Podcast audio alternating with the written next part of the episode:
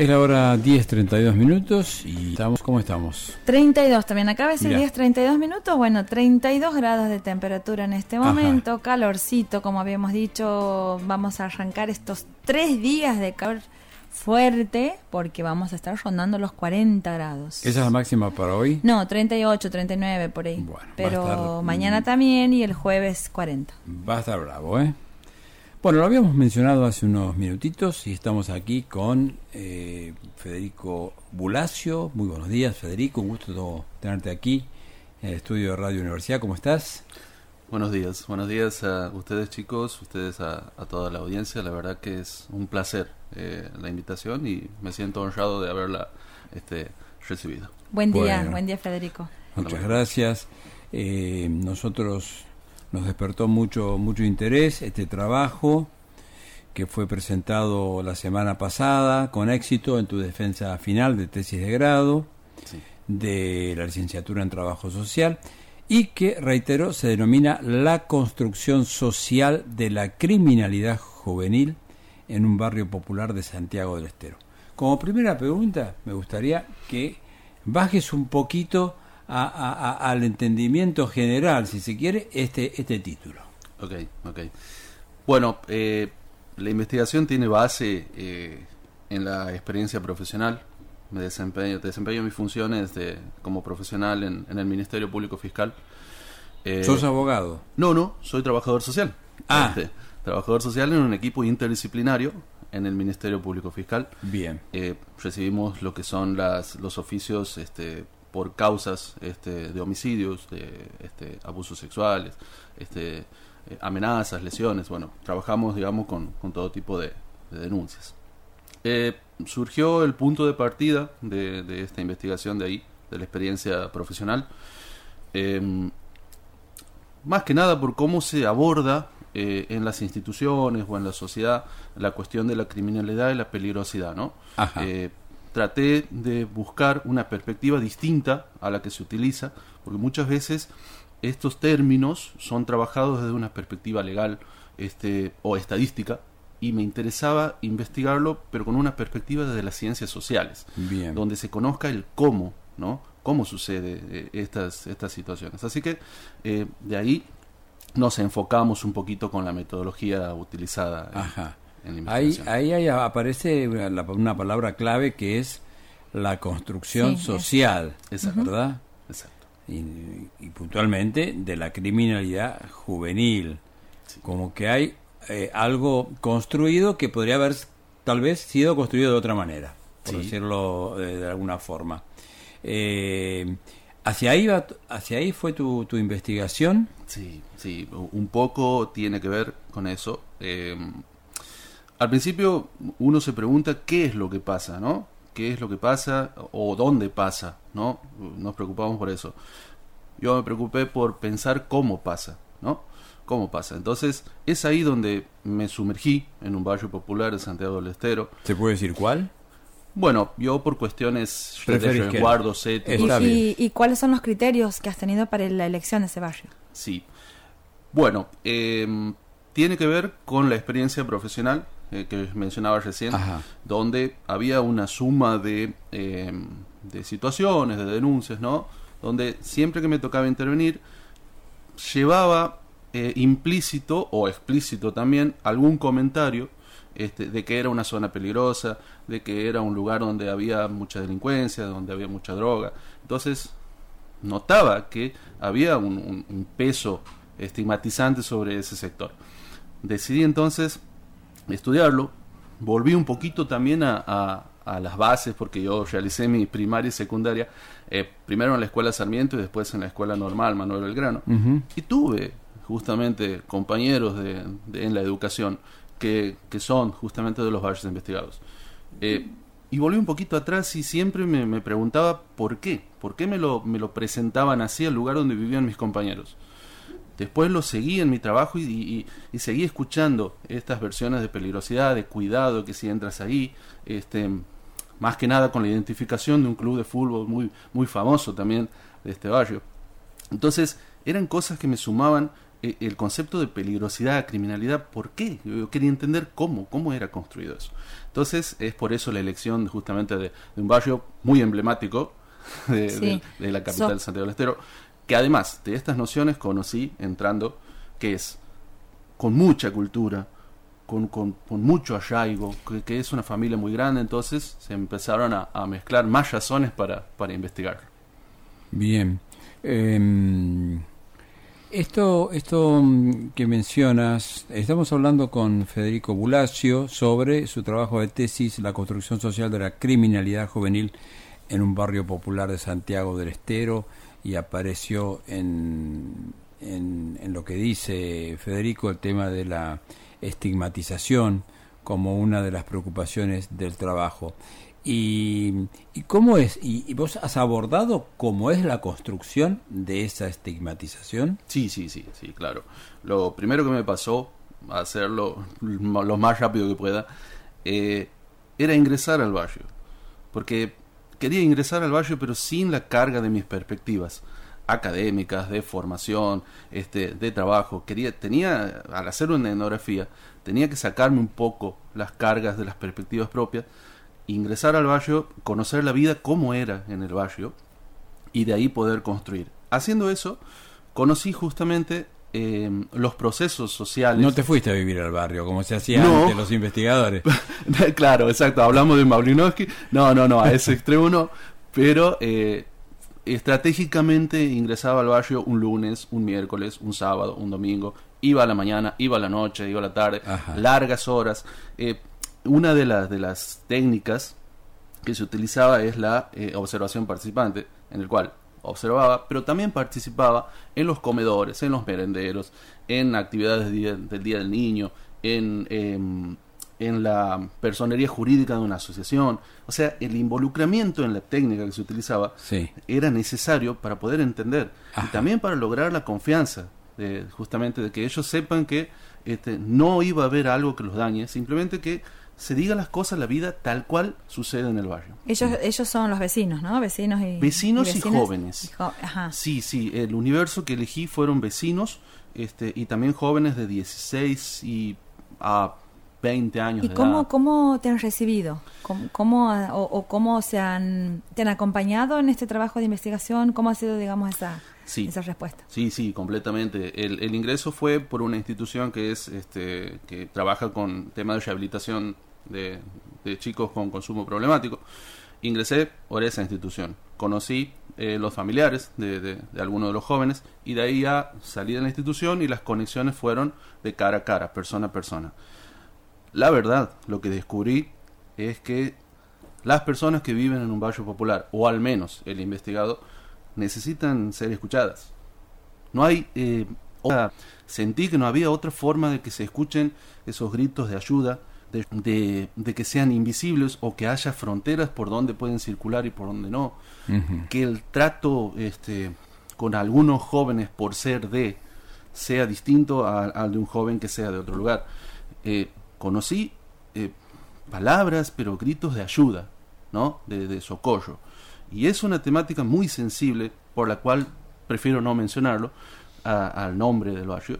Eh, porque justamente no quiero que sea utilizada esta investigación en, eh, como un punto más este, para sumar esa, ese factor. Pero puede ser una realidad que también tengan otros, otros barrios. claro, claro, claro. Eh, se centra, con eh, sus particularidades, pero podría ser parecida. Sí, sí, de hecho... Ahora, en lo que tiene que ver con la indagación de cómo se construye socialmente y, y fundamentalmente porque la construcción social no es una construcción donde participamos todos. En todo caso, hay una construcción, eh, en este caso, estigmatizante, que viene de algún lugar. Claro, claro, claro. Contanos sobre eso. Bien. Los procesos sociales, justamente, de construcción, ¿no? Eh, los, eh, los abordes desde las prácticas sociales que tienen justamente las personas que viven en el barrio con algunas instituciones como ser la policía, algunas coberturas de los medios este, y también eh, sus propios vecinos Y también desde adentro la relación, en hay un, un, punto que, bueno, que es muy interesante que se llama jóvenes versus jóvenes. Em, entonces estudié esos cuatro puntos, la, las relaciones ya más directamente con los jóvenes que mencionaba, jóvenes con las coberturas policiales, jóvenes versus jóvenes, jóvenes con desde los medios de comunicación y jóvenes con vecinos. Estas cuatro prácticas estudiadas surgen ahí justamente eh, condimentos que alimentan a la construcción. Enumerar una por una sería largo, pero lo hago lo más rápido posible. Eh, en la cuestión eh, con, con, la policía hay, hay un contexto sugerente, ¿no? un contexto que antecede las acciones en, las relaciones del joven en la policía. Tuve muchos ejemplos de jóvenes que fueron expulsados por llevar una, una camiseta X o jóvenes que fueron este, buscados en, en, su domicilio por tener antecedentes eh, policiales. Em, eh, hay, hay, ejemplos fuertes y que los viví también desde cerca, observando chicos que son eh, parados para una pared para hacerle un cacheo por su rasgos fenotípicos. ¿Ha sido testigo sido ocasional testigo. de...? Sí. No, claro, en una de mis, de mis ingresos en el barrio he vivido estas situaciones. Vecinos claro. que reclamaban que no lo traten hacia el joven y era en vano. Entonces, estas formas las viví, me las contaron, las, las dos cosas. Uh -huh. eh, en los medios, en algunos medios de comunicación, eh, presté atención a la lectura eh, de, de, las noticias y encontré dos cosas. Una, sobre delitos, este, cuando eran en el barrio lo mencionaban al barrio con nombre, con, con la ubicación, con nombre y apellido de los, de los jóvenes, uh -huh. eh, con fotos borrosas, pero que eran muy claras. Eh, y además las personas que le accedían a esos medios eran destructivos. Era como que, que se mueran, lacras, eh, que tal cosa, que tal otra, sí. que la bala. Los deben haber leído a la gente sí. en común. Entonces, esas cuestiones que yo no sé si es parte de una casualidad o es una cobertura mediatizada este, donde deposita la inseguridad en un lugar, ¿no? Como para que otros sectores de la sociedad se sientan tranquilos de que la inseguridad está aquí y no aquí. Entonces, -huh. esas cosas las, las estudié también, repito, en algunos medios, este, que construyen un, un, un, discurso, si se quiere. Ayuda esto, eh, puede ser a propósito o no, pero ayuda a la construcción este, social de la peligrosidad. Lo viví también con los vecinos, el punto con los vecinos fue que el vecino en este barrio le tiene pena al joven, o le tiene cariño al joven, o lo evita al joven. Son estrategias que utilizan para poder vivir.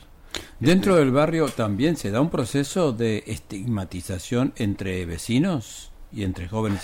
A ver. ¿Y el que le eh, tiene pena o el que lo evita? Sí. Y sí. Eh, eh, claro. No como en el exterior, pero por dentro sí. Eh, la estrategia de evitamiento o, o, de no confrontar o de ignorarlo. Eh, sí, son, son estrategias también que se tejen ahí. Por eso decía que estos cuatro puntos suman a la peligrosidad. No es que uno lo hace y el otro no. Adentro también pasan cosas que construyen a la peligrosidad. Este, y el último eh, es el vecino que por ahí accede a, a, los bienes que por ahí un joven puede haber robado y se los vende a menor precio. Claro. Este, o también les eh, toma un bien robado y le pagan con comida. Mantienen como una, una un contacto simbólico ¿no? un intercambio simbólico entre ellos que sostiene esto, porque desde afuera son vistos de una manera, dentro o los evitan o hacen una sociedad para no verse perjudicados. Claro. Federico, ¿y qué cosas te gustaría que pudieran pasar con tu trabajo de investigación? ¿Qué, ¿Cuál transformación? Eh, ¿Dónde? Qué, ¿Qué mirada te gustaría aportar? Bien, es, es, una, es la pregunta interesante. Eh, primero espero que lo lean, eh, que que lo lean a conciencia y, sacándose todas las perspectivas. Es, es un trabajo eh, lisa y llanamente para desnudarse de todo lo que uno conoce o cree conocer y eh, ponerse en los zapatos, ahí, eh, mentalizarse que estás ahí, en ese lugar, cuando lo lees. Y me refiero a cualquier persona que lo lea, medios, policía, instituciones, colegas, otros, este, otras profesiones. Es un trabajo para hacer ese ejercicio. Porque la conexión que hicimos nosotros, ahí lo, lo, menciono a mi querido director Federico Medina, que al doctor Federico Medina, que le agradezco muchísimo su, su dirección, fue eh, brillante. Eh, es ahí donde busco eh, que también se construya desde ahí, de, desde lo que uno mismo entiende, de lo que uno mismo no hizo, de lo que uno mismo no considera, porque es necesario para cambiar este, algunas cuestiones que tienen que ver con, eh, en nuestro caso, trabajadores sociales, eh, nuestras intervenciones, generar conocimiento y qué más, eh, qué más conocimiento, qué mejor que sea un conocimiento situado, ¿no? Y ahí es donde dice la conexión entre el trabajo social y la antropología y es una herramienta bellísima que nos puede este, favorecer muchísimo y también a la sociedad, ser un aporte muy rico. Como, como una suerte de, conclusión de tu trabajo, eh, ¿crees que, que se puede salir del estigma? ¿Cómo se puede salir de la estigmatización? En este caso puntualmente hay muchas, ¿no? Ya sabemos, pero en este caso puntualmente de un barrio que si bien no lo has mencionado, creo que queda eh, en el aire un poco la idea de qué barrio se trata. Y entiendo que eh, si bien unas décadas atrás era un barrio casi impenetrable, actualmente ha cambiado bastante, ¿verdad? Sí. Eh, hay otros que, que hay que pagar peaje directamente para entrar. Em, ¿Se sale de esa estigmatización? Eh, creo que sí, fervientemente creo que sí, aunque sea utópico, pero creo hasta el final de mi vida que sí. Em, agrego algo como para un poquito en eso. Eh, el barrio donde hice la investigación tiene más de 60 años. Eh, la forma en que se creó el barrio de muchas familias pues, que tienen valor, que no debe tener un valor distinto al mío o al de ustedes, ¿no? Trajeron todo, trajeron su cultura, su componente su historia, sus prácticas, trajeron todo eso. En 60 años, o más de 60 años, podemos decir que hace poco tiempo el, gobierno local, por decir una, buena obra que está haciendo, comenzó a mejorar sus calles, red de cloaca, este, los accesos este, a los costados, ahora hay seccionales de policía, centros de rehabilitación, escuelas. Eh, eh, como que se ve un crecimiento. Entonces yo digo, el crecimiento material, ¿no? Salir de esa estructura que, no era bien tratada en gobiernos anteriores, eh, alimenta también a la posibilidad de que, el, mismo habitante valore su barrio, que no se sienta estigmatizado, porque lo que, como decía Bourdieu, estas cuestiones, cuando se estigmatiza el lugar, persona, y la persona vuelve a estigmatizar el lugar también. Porque si uno vive en un lugar bueno, lindo, cuidado, con servicios, y también se transforma un poco eh, en esa actitud, ¿no? El segundo punto es, es, desnaturalizar la diferencia. No, no puede ser que sea una lógica natural de ricos y pobres, o de, o de pudientes no pudientes, o de que por personas, por vivir en un sector popular, no merecen pavimento, cloacas, servicios. Eh, líneas de colectivo que no ingresan, bordean el barrio. Una ingresa y sale por, la, por, por el acceso paralelo, y la otra línea va por la principal bien conocida y pasa nada más, pero ninguna entra. Sí. Son cuestiones que yo me preguntaba y hacía diferencia con barrios nuevos, por ejemplo, creados con una urbanización seleccionada, con un monto de ingreso, con si sos profesional o no, pasan variadas líneas de colectivos, recolección de residuos. Entonces, barrios que no tienen ni 10 años de, de antigüedad y no son tampoco un componente social este eh, lo más homogéneo posible, sino son todo heterogéneo, no tienen historia. Entonces me hacía esa pregunta y ahí te contesto un poquito eso. ¿Es posible? Si reconocemos a todos los habitantes de, la tierra, digamos, donde vivimos, por lo menos en Argentina, la, eh, el derecho que tienen de tener un lugar donde tenga justamente todos estos servicios y que sea también este a la vez que lo transforme a la persona que vive ahí. Bien. Bueno, si alguien quiere leer esta, este trabajo de tesis, Federico, eh, ¿ya está en la Biblioteca de Humanidades? Está en la Biblioteca de Humanidades, sí, sí. Este, en la defensa presenté tres copias, así que una quedó para la biblioteca, una para la facultad, así que tienen acceso ahí.